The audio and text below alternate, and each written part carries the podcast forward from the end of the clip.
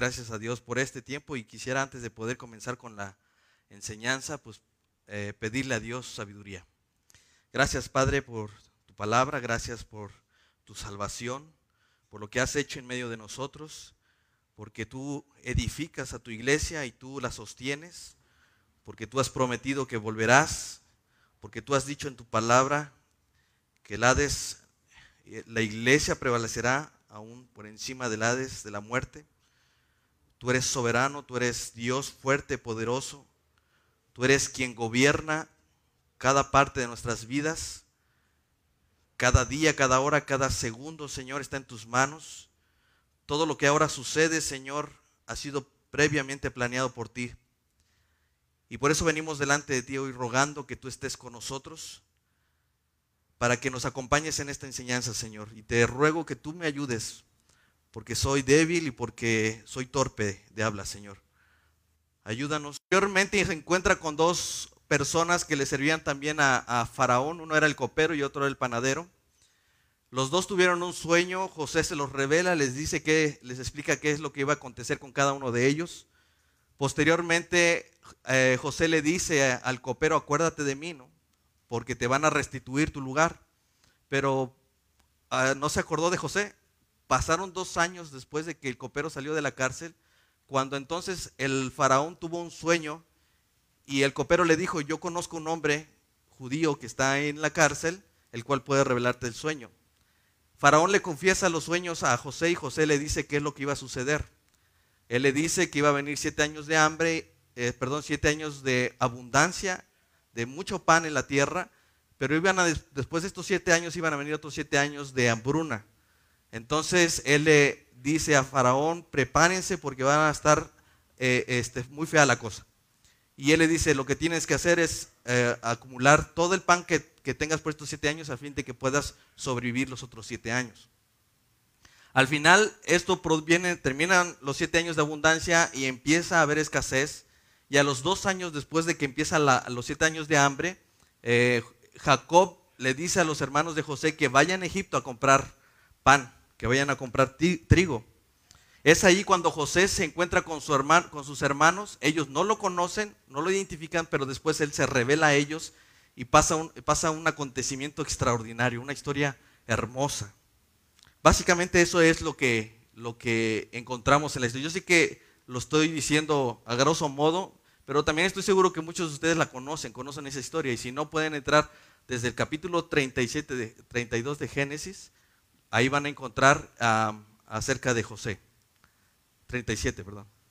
Entonces, quise titularle a este, a este sermón eh, Rescatando a José de Hollywood. ¿Y por qué? Porque después de David y Goliat, creo que no existe otra historia más amada del Antiguo Testamento que esta. ¿sí? Es una vida exitosa la de José. José pasó de ser un inmaduro joven, odiado, menospreciado por su familia, a ser un poderoso, exitoso hombre de Dios. ¿sí? Esta historia es perfecta para producirse en Hollywood. Es más, nosotros estaríamos encantados con estas películas que produce Hollywood. Nos gusta mucho, tiene muchas, ah, muchas partes que nos emocionan, hay, hay, hay tensión, hay eh, tragedia, hay injusticia. ¿Y cuántos de nosotros nos encanta ver la justicia, sobre todo cuando hay un final feliz? Así que esta, esta historia comienza con celos, envidia y odio, y también pecado, pero al final concluye con gracia, amor, perdón y salvación. Moralmente José, la historia de José nos enseña mucho. Y de hecho José, la vida de José eh, es, una, es, es, es, algo de lo que podemos aprender mucho de él, ¿no? A ser positivos, a ser acomedidos, a ser trabajadores, esforzados, íntegros, fieles. Hoy en día ya es difícil encontrar a alguien de confianza. Aprendemos de él que no debemos quejarnos de las situaciones de la vida. Y podemos aprender de él que podemos convertir las cosas malas en oportunidades. José parecía entender el proverbio aquel que dice, si del cielo te caen limones, aprende a hacer limonada. Entonces, ¿Por qué, quise eh, llamarle así? Porque creo que muchos de nosotros, aún el mundo, tiene una, una idea hollywoodense de la historia de José. Y es posible que nosotros mismos tengamos una idea así de José. de, su historia.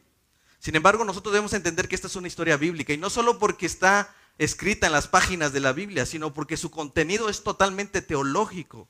El propósito de esta historia es mostrarnos a Dios y a que nosotros podamos conocer a Dios. Y uno de los temas que más resaltan en esta historia es acerca de la soberanía de Dios. Por eso les digo que es teológica. Y solamente quiero ver los últimos versículos que encontramos en, Génesis 45, perdón, la, última parte de esta historia, la más emocionante. Eh, ya después de que José se eh, revela a sus hermanos, es allí donde él le dice estas palabras a ellos. Dice en el versículo 5, capítulo 45, Ahora pues no se entristezcan ni les pese haberme vendido acá, porque para preservación de vida me envió Dios delante de ustedes. Y Dios me envió delante de ustedes para preservarlos, preservarles posteridad sobre la tierra y para darles vida por medio de gran liberación. Así pues, no me enviaron acá ustedes, sino Dios, que me ha puesto por padre de Faraón y por señor de toda su casa y por gobernador en toda la tierra de Egipto. Grandiosas palabras. Es obvio de lo que quiero hablar es de la soberanía de Dios, hermanos. Pero antes de poder abordar el texto, quisiera simplemente prepararme y decirles qué es la soberanía de Dios. Es posible que ustedes ya lo sepan. Arthur W. Pink lo define como el ejercicio de su supremacía. Es decir, Dios ejerce su autoridad suprema e independiente. Es decir, Dios tiene la autoridad sobre todo lo que Él ha creado, sobre todo el universo, sobre todo lo que se ve y lo que no se ve, visible e invisible, lo más pequeño y mínimo y lo más grande, lo que podemos alcanzar a ver, todo lo que está en el cielo, en la tierra y debajo de la tierra, Dios tiene dominio de eso.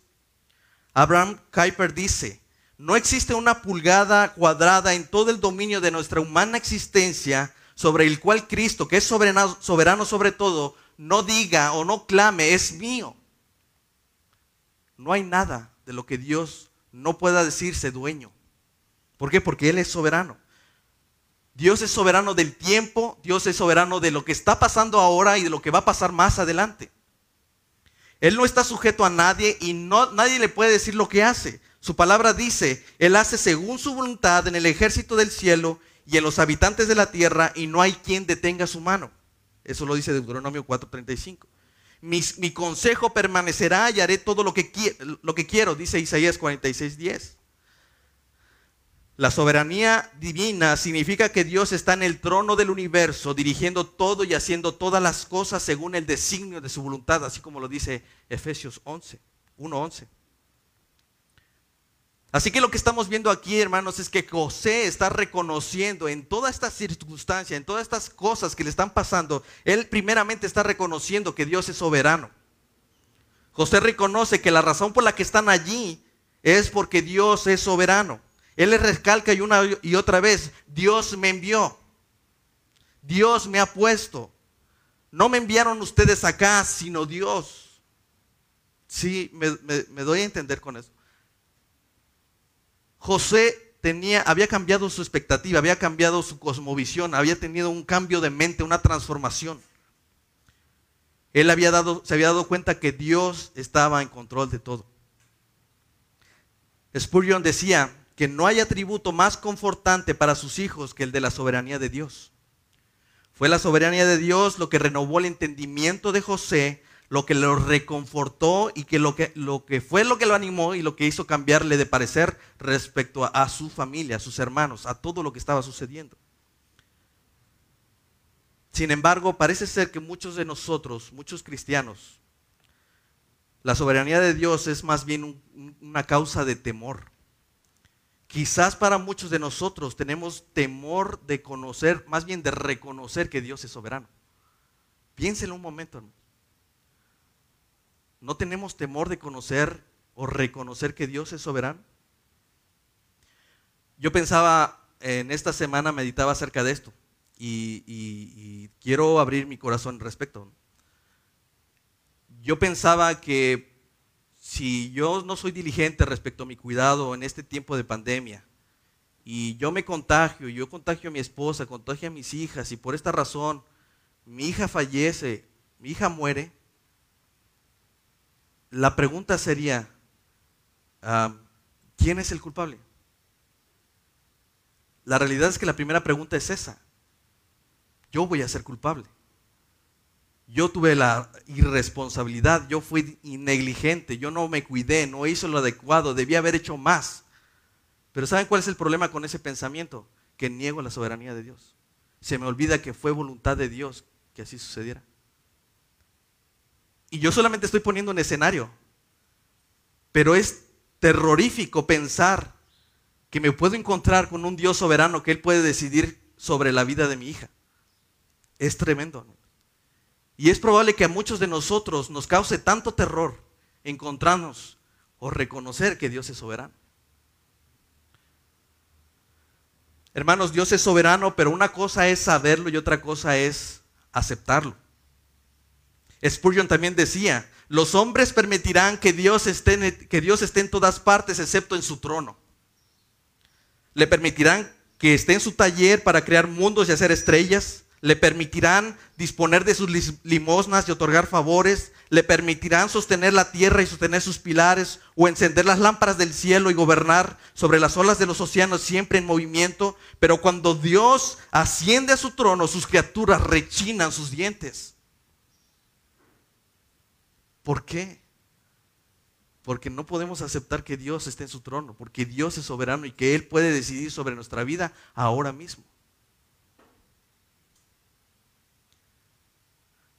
Así que nuestro problema, eh, eh, nuestro problema con la soberanía de Dios pudiera ser por dos situaciones. Una, porque somos incrédulos. O dos, porque tenemos una idea distorsionada acerca de la soberanía de Dios. De hecho, los hermanos de José tenían una idea distorsionada de la soberanía de Dios. En el, en el capítulo 42, versículo 21, ellos dicen, se decían unos a otros, verdaderamente hemos pecado contra nuestro hermano pues vimos la angustia de su alma cuando nos rogaba y no le escuchamos. Por eso ha venido sobre nosotros esta angustia. Ellos decían, es por nuestra causa. Obviamente hay una responsabilidad en el hombre, pero ellos estaban negando la, soberanía de, Dios diciendo, mira, este es el pago que tenemos por no haber hecho caso a cuando nos clamaba eh, nuestro hermano y nos pedía misericordia. Por un lado sí es cierto, pero hasta el momento yo no veía la, soberanía de Dios allí. De hecho, en el versículo 28, de ahí mismo, el 42, del capítulo 42, ellos se seguían diciendo unos a otros, ¿qué es esto que nos ha hecho Dios? Se preguntaban, ¿qué es esto? ¿Por qué lo hace? A veces nosotros creemos que Dios hace las cosas como una respuesta a nuestros pecados. Y no porque Dios está haciendo su voluntad. Antes pensamos que Dios usa su trono para castigarnos solamente y no para hacer el bien.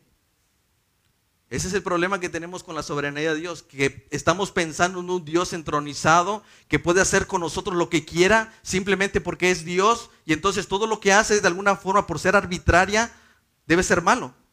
No nos toma en cuenta, no nos considera, mira que sufrimos, mira que sentimos, pero eso no es la soberanía de Dios. ¿Quién puede decirle a Dios qué haces? ¿O quién puede detener su mano? A pesar de que José fue la víctima de sus hermanos, él llegó a comprender la soberanía de Dios y eso cambió su cosmovisión. Eso cambió totalmente su idea de cómo iba a tratar a sus hermanos. Así que quiero mostrarles por qué la soberanía de Dios cambió el escenario tan complicado que vivió José con sus hermanos. Porque nosotros leemos simplemente unos cuantos capítulos y vemos en ello una historia que vamos a llevar a Hollywood. Pero hermanos, necesitamos rescatar esta historia de Hollywood porque nosotros tenemos una idea equivocada de la soberanía de Dios.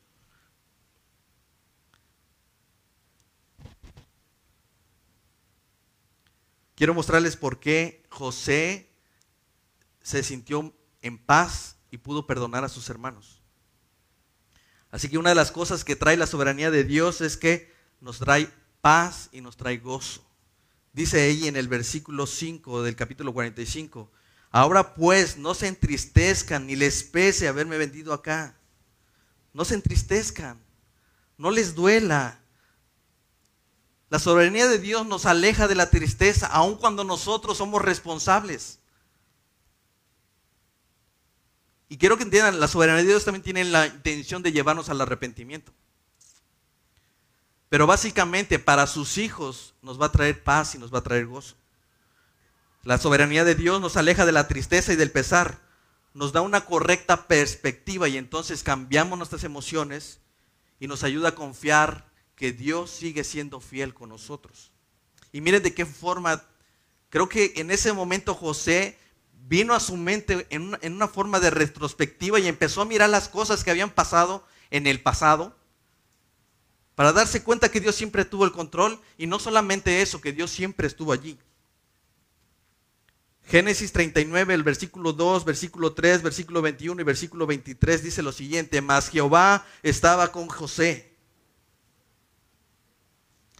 Versículo 3 del capítulo 39, y vio su amo que Jehová estaba con él. No solamente José se dio cuenta, sino también Potifar se dio cuenta que, que Dios estaba con él. Versículo 21, pero Jehová estaba con José y él extendió su misericordia. Versículo 23, Jehová estaba con José y lo que él hacía, Jehová le prosperaba.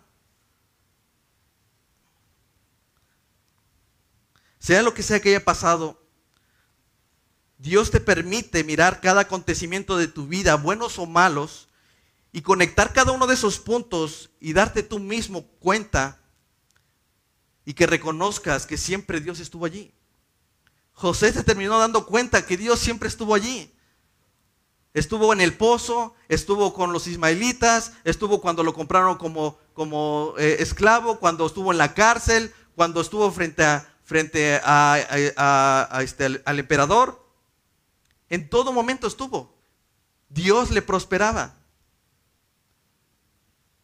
Entonces, una de las cosas que pretende la soberanía de Dios es que tú confíes en Dios porque Él siempre ha estado ahí para que reconozcas que Él tiene el control, para que reconozcas que siempre te ha guardado y siempre te ha tratado de llevar a ese punto en el que estás hoy en día. Imagínate ahora dónde estuvieras si Dios no te hubiera rescatado. ¿Dónde estarías? ¿Qué estarías haciendo ahora? Piensa en las cosas que has vivido. ¿Cuál de ellas no usó Dios para que conforme a su propósito te llamara a su salvación? Piensa en alguna de ellas. Ahora que vemos la vida de José, ¿Qué parte de la vida de José quitarías, hermano? ¿Qué parte, ¿Qué parte de la vida tú dirías, esto estuvo de más? ¿La muerte de su madre? ¿La túnica de colores? ¿La envidia de sus hermanos? ¿Los sueños que él tuvo? ¿El pozo, Potifar, la esposa de Potifar, la cárcel? ¿Qué quitarías, hermano? No hay nada que quitar. ¿Qué estuvo de más? Así que, hermanos, quizás una de las aplicaciones que debemos hacer es que debemos tener cuidado de no estar orando Ah, de, no estar orando que Dios tome el control como si no lo tuviera.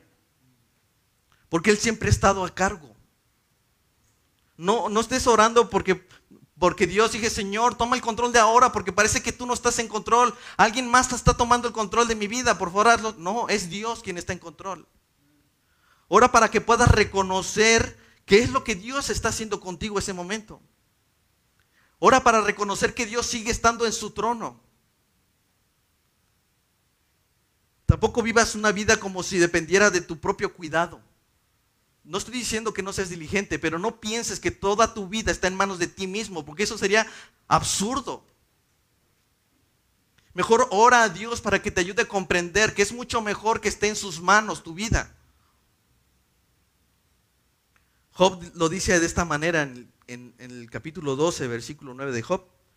¿Quién entre todos ellos no sabe que la mano del Señor ha hecho esto que en su mano está la vida de todo ser viviente y el, y el aliento de toda carne del hombre? ¿Quién?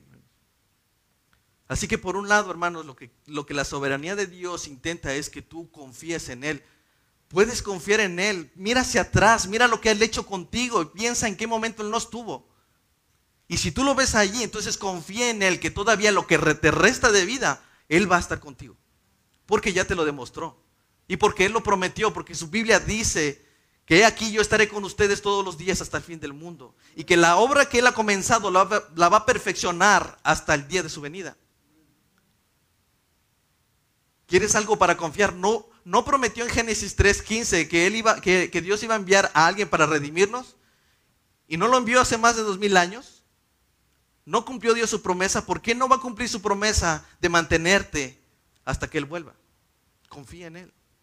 Él ha estado en control, siempre. Pero otra cosa que hace la soberanía de Dios es que nos quita del centro. Dice él, dice, ni les pese haberme vendido acá. Sus hermanos definitivamente eran culpables de que José haya pasado por todas esas penalidades. Si hoy hacemos otra vez un recuento de lo que nos ha sucedido, sabemos que hay culpables. Hay quienes hemos sido víctimas y nos han victimizado. Eso es muy probable. Y aunque ellos eran culpables, José seguía convencido que por encima de todo era la voluntad de Dios que hubiera pasado así. Entender eso hizo que José se quitara del centro. José se quitó del centro, hermanos. Dejó de verse a sí mismo como una víctima. Miren, la razón por la que la historia de José nos encanta es precisamente por eso, porque concluye con un final feliz. Es a lo que nosotros le llamamos justicia divina, ¿no? Mal, malamente llamamos justicia divina. Es decir, todo lo que nos pasó, al final, mira, hubo una justicia divina. Y nos identificamos mucho con José, porque igual que él, pues hemos sido victimizados. Nos han hecho daño, nos han lastimado, nos han humillado, nos han rechazado, nos, nos has hecho lo que fuera. Así que José es un excelente personaje de la Biblia en la cual nos podemos reconocer. ¿no? Él sufrió, yo también he sufrido mucho. Así que al igual que José somos victimizados, pero seguramente si nosotros hiciéramos algún tipo de análisis sobre nuestras propias vidas, seguramente veríamos que nosotros también fuimos victimarios. No solamente víctimas. También hemos hecho daño a las personas, también los hemos lastimado, también los hemos rechazado. Es más, José fue un victimario. José antes de decir esas maravillosas palabras que vemos ahí en el versículo 5, capítulo 45, él previamente se van a dar cuenta que él está culpando a los de espías primero. En el momento que ellos se encuentran con ellos, dice la escritura que él se acordó de los sueños que había tenido y dijo, este es el momento, ya entendí lo que Dios quiere hacer. Los va, Dios me los ha traído para que se postren delante de mí, pero él interpretó ahí eh, mal, mal este, los sueños. Así que él dice, en ese momento reacciona, se acuerda de los sueños y dice, ustedes son espías. Los interroga para, para saber qué pasa con su papá y qué pasa con su hermano Benjamín. Pero los presiona para que vayan por su hermano Benjamín y mientras tanto mantiene eh, aprisionado a, Simeón. Así que su plan siempre era tratar de traer hacia él a Benjamín y que ellos se murieran de hambre. Por eso es que siembra su copa de plata en el costal de Benjamín, porque él, había, él, iba a meter a la cárcel a Benjamín. Pero una vez que se fueran sus hermanos, Benjamín iba a estar con él. Es más, cuando estaban con él, dice que, los, sentó en una mesa y a Benjamín le ponía cinco veces más de porción de comida que que a los demás. José tenía un plan y estaba dispuesto a devolverles cada una que le habían hecho sus hermanos. Así que él también era este, victimario. Pero no solamente eso, José se aprovechó del hambre que había caído sobre la tierra para enriquecer Egipto. La idea principal era que sobrepasaran el hambre. ¿Y saben qué es lo que hizo? Él aprovechó esta situación para e incluso venderle la comida a Egipto. Dice en el versículo, en el capítulo 41, desde el 55, dice, cuando se sintió el hambre en toda la tierra de Egipto, el pueblo clamó a Faraón por pan y dijo Faraón a todos los egipcios, vayan a José y háganle, eh, hagan lo que él les diga. El hambre estaba por toda la extensión del país, entonces abrió José todo granero donde había y vendía a los egipcios porque había crecido el hambre en la tierra de Egipto y de toda la tierra venían a Egipto para comprar a José porque por toda la tierra había crecido el hambre. Ni siquiera los propios hijos de Egipto estaban beneficiándose de eso. ¿Ustedes se imaginan una persona ya vendiendo lo último que tenía para poder comer? José no fue una blanca palomita. Él también era un, victimario. De hecho, si hacemos un análisis otra vez de esto, posiblemente nosotros estamos orando de esa forma. Estamos orando como si nosotros fuéramos víctimas y olvidamos que somos victimarios pensamos que no merecemos lo que está pasando en nuestra vida. E inmediatamente rogamos a Dios, Señor, quita esta enfermedad de mi vida, quita esto que me está, por lo que estoy padeciendo, aparte de mí a mis enemigos, ayúdame Señor, porque yo no quiero pasar sobre esto, quita la pandemia, quita el coronavirus, trae una vacuna. ¿Por qué? Porque yo no puedo sufrir. porque yo soy la víctima de papá. Pero no oramos porque Dios nos ayuda a conocerle y servirle y a, que Él pueda formar un carácter sobre nosotros. No rogamos a Dios para que Él haga su voluntad. Decimos, sí, sí, o sea, entiendo, Dios es soberano, pero pues, yo soy hijo de Dios, debo ser un soberanito, ¿no? Pensamos, no merecemos estar así. Nos ofendemos tan fácil, nos indignamos tan rápido y es porque vemos que nosotros mismos somos víctimas. Estamos en el centro. Estamos en el centro. Sí, sí, ya sé. Dice la palabra que todos los que aman a Dios, las cosas le ayudan a bien. Pero ¿por qué a mí? ¿Se dan cuenta por qué no tenemos una idea correcta de la soberanía de Dios? Quizás todo el tiempo que estuvimos reunidos orando en la iglesia, pidiendo porque el Señor salvara almas, y el Señor responde con un coronavirus, y ahora le decimos al Señor, ya no lo mandes, ya quítalo, ya estuvo bien, ya estuvo, ferras, dijera.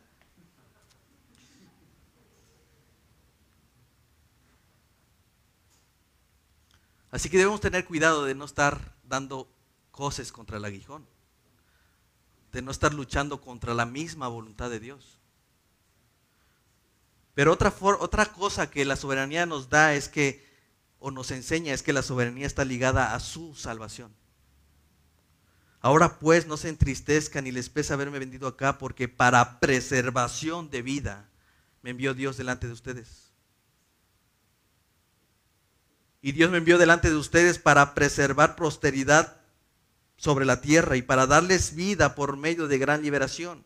Tres veces aparece la palabra para con el fin de poder denotar que ese es el propósito. Es decir, la soberanía de Dios no es que Dios esté sentado diciendo, ¿qué voy a hacer hoy con mis hijos? Todo tiene un propósito y está ligado a su salvación. Para preservarles posteridad sobre la tierra, para darles vida eh, eh, por medio de gran liberación. La soberanía de Dios nos quita del centro porque lo que quiere poner es a Cristo en el trono nos hace un lado. Y tenemos que ser como José y quitarnos nosotros mismos para que Cristo sea entronizado. Debemos decir como Pablo dice en Filipenses 1:21, porque para mí el vivir es Cristo y el morir es ganancia.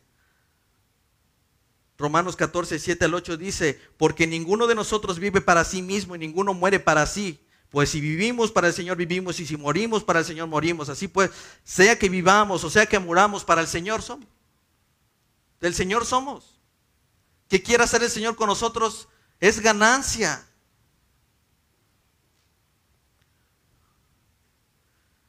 Y miren, esta es la parte más hermosa de este.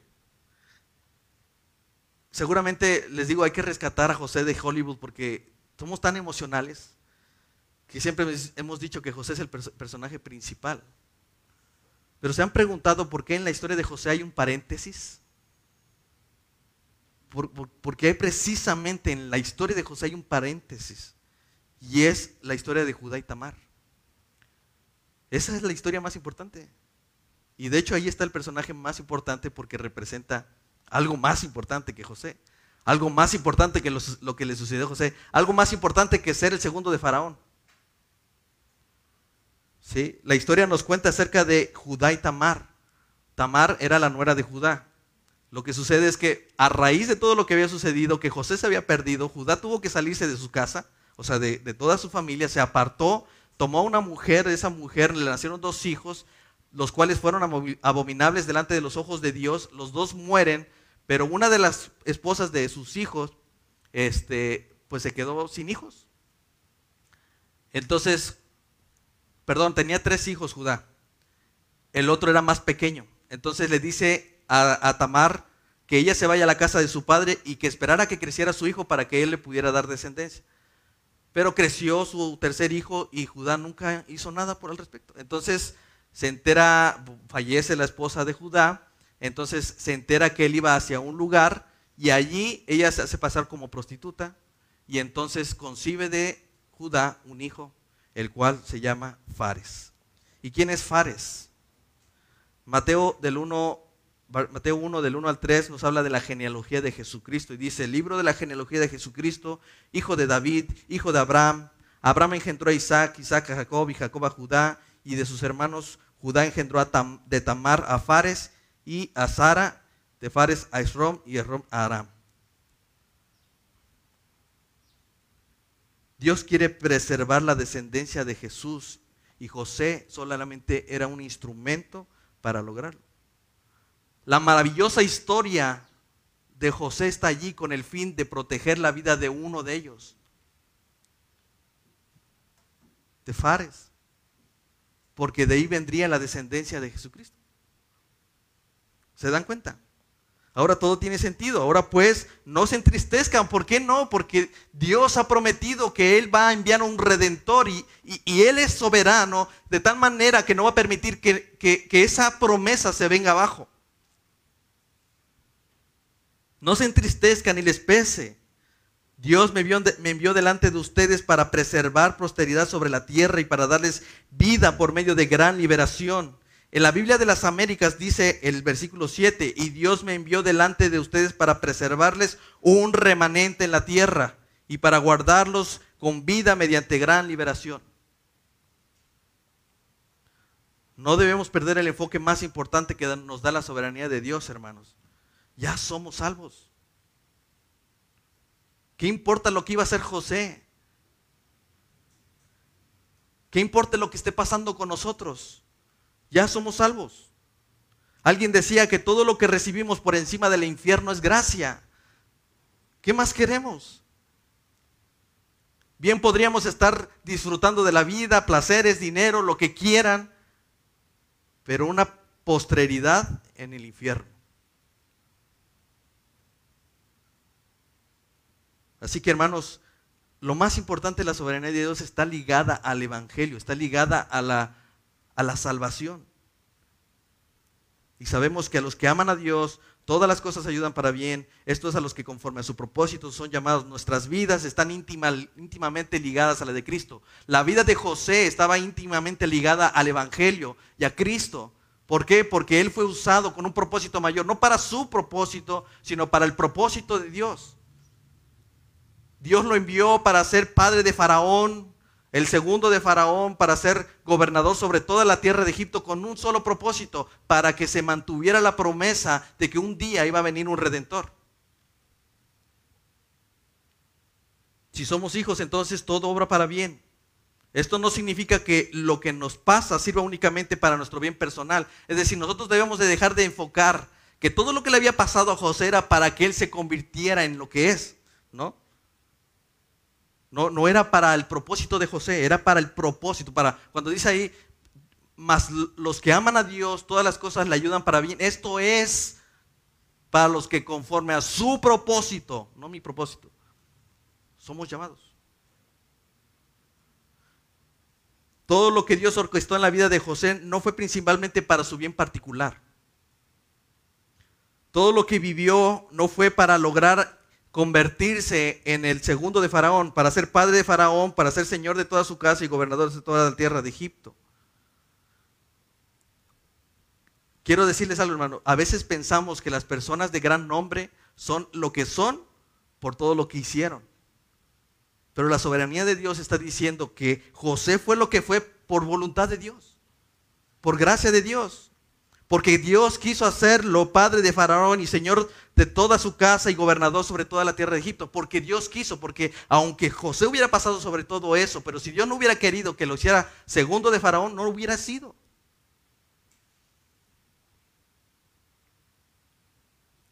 Él fue llamado con un propósito mayor y es para preservar un remanente en la tierra, para guardar con vida y guardarnos en una gran liberación. Miren, aunque los hermanos de José fueron los que lo victimizaron, fueron los malos, fueron los malos de los antagónicos de esta película, ellos fueron los, beneficiados. Los beneficiados de la soberanía siempre seremos nosotros, a pesar de nuestro pecado. Él les dice, me envió Dios delante de ustedes. esa es la providencia divina. Dios adelantándose, Dios haciendo todo para el fin de que cuando nosotros lleguemos, Él ya está preparado. Dice, me envió Dios delante de ustedes. Dos veces lo dice, Dios me envió delante de ustedes. Aquellos que eran victimarios terminaron siendo beneficiados por esto. Obviamente en la historia ellos fueron salvados de, padecer hambre. Así que Jehová estableció en los cielos su trono y su reino domina sobre todos. Así lo hizo en la historia de José. Y así lo está haciendo con nosotros. No tengas temor de tu vida, hermano. Porque si tú ya eres salvo, morir es ganancia. Y si Él quiere soberanamente que mueras, es por su voluntad. Pero no, ¿acaso no trae mayor gozo saber que Dios está en control de todo? Nosotros tenemos que ser como José y renovar nuestra mente. Lo que dice Pablo en Romanos 12.2. No se conformen a este siglo, sino transfórmense por medio de la renovación de su entendimiento. Esa renovación no va a, venir por, conocer lo que el mundo dice. No se conformen a lo que el mundo les está diciendo. No se crean las películas de Hollywood. Transformen su mente, hermanos, creyendo que Dios es soberano. Y entonces comprobarán cuál es la buena voluntad de Dios, agradable y perfecta. Si se nos muere un familiar, ¿es agradable, Señor? Pero si renovamos nuestra mente y sabemos que Dios es soberano y Él quiso hacerlo así, entonces comprobaremos que Él es bueno y que toda su voluntad es agradable y perfecta. Vamos a orar. Gracias Señor bendito por esta tarde. Ruego Señor que, que, te conozcamos. Dice tu palabra que no hay mayor beneficio que conocerte y entenderte. Y conocer a quien tú has enviado. Gracias te damos Señor porque eres soberano, porque de alguna forma Señor hemos sido beneficiados aún, aún a pesar de nuestro pecado. Señor, tú hiciste una obra soberana Tú fuiste soberano al enviarnos y pasar por cualquier cosa que estemos pasando, pero también fuiste soberano en enviar a Cristo Jesús en la cruz, a fin de que nosotros seamos salvos, Señor. Padre, ayúdanos a recordar que tú eres soberano y que tú tienes el control de todo. Y que confiemos en ti, Señor, porque nos has demostrado una y otra vez que siempre has estado allí. Y que todo lo que haces, aun cuando no lo entendemos, es con el fin de salvarnos. Es con el fin de llevarnos a una gran salvación, Señor. Gracias te doy, Señor, porque tú has cumplido la promesa, Señor, de haber enviado a Cristo Jesús a morir en la cruz por nosotros. Ahora, Señor, sea que muera, sea que viva, en ti y por ti vivimos, Señor. Que se, que se haga tu voluntad en medio de nosotros, Señor, porque sabemos que se está haciendo. Pero te rogamos que nuestros corazones aceptemos que tú eres un Dios soberano, que nos hagamos un lado, que nos quitemos del centro y en nuestros corazones te pongamos en tu trono, Señor, porque tú ya estás ahí. Ayúdanos, Señor, y convéncenos a nuestros corazones y anímanos, Señor, porque tú quitas este pesar, tú quitas esta tristeza, Señor, cuando recordamos que tú eres un Dios soberano. Ruego, Señor, para que sigas siendo soberano y que nosotros podamos seguir reconociendo que eres un Dios soberano sentado en su trono. Gracias te doy por la iglesia a la cual tú has escogido y has llamado, Señor. Y te ruego, cuídanos, Señor, como lo prometiste.